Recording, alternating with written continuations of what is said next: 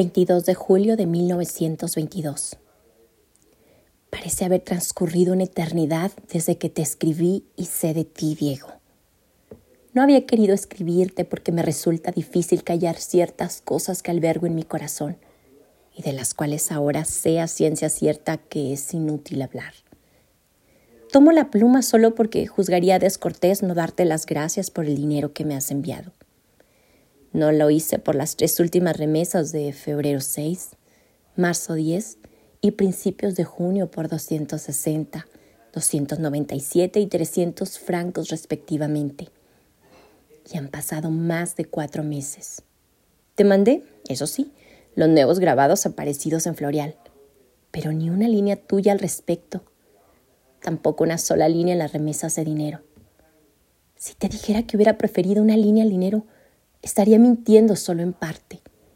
Preferiría tu amor, es cierto, pero gracias al dinero he podido sobrevivir. Mi situación económica es terriblemente precaria y he pensado en dejar la pintura, rendirme, conseguir un trabajo de institutriz, dactilógrafa o cualquier otra cosa durante ocho horas diarias una abrutissement general con ida al cine o al teatro los sábados y paseo en St. Cloud o Robinson los domingos. Pero no quiero eso. Estoy dispuesta a seguir en las mismas con tal de poder dedicarme a la pintura y aceptar las consecuencias.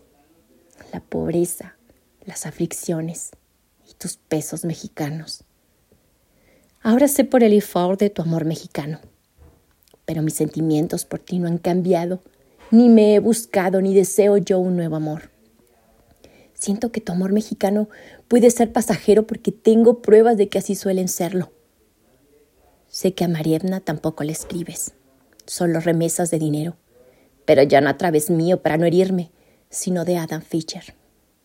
Ya ves que estoy bien enterada no porque intente averiguarlo, sino por tus amigos y los míos que me lo dicen de golpe y porrazo sin duda alguna, porque creen hacerme un bien al sacarme del ensueño en el que vivo. Eli Faur fue muy claro. Angelina, usted siempre ha sido una mujer de gran equilibrio y buen sentido. Tiene usted que rehacer su vida. Con Diego todo ha terminado y usted es demasiado valiosa.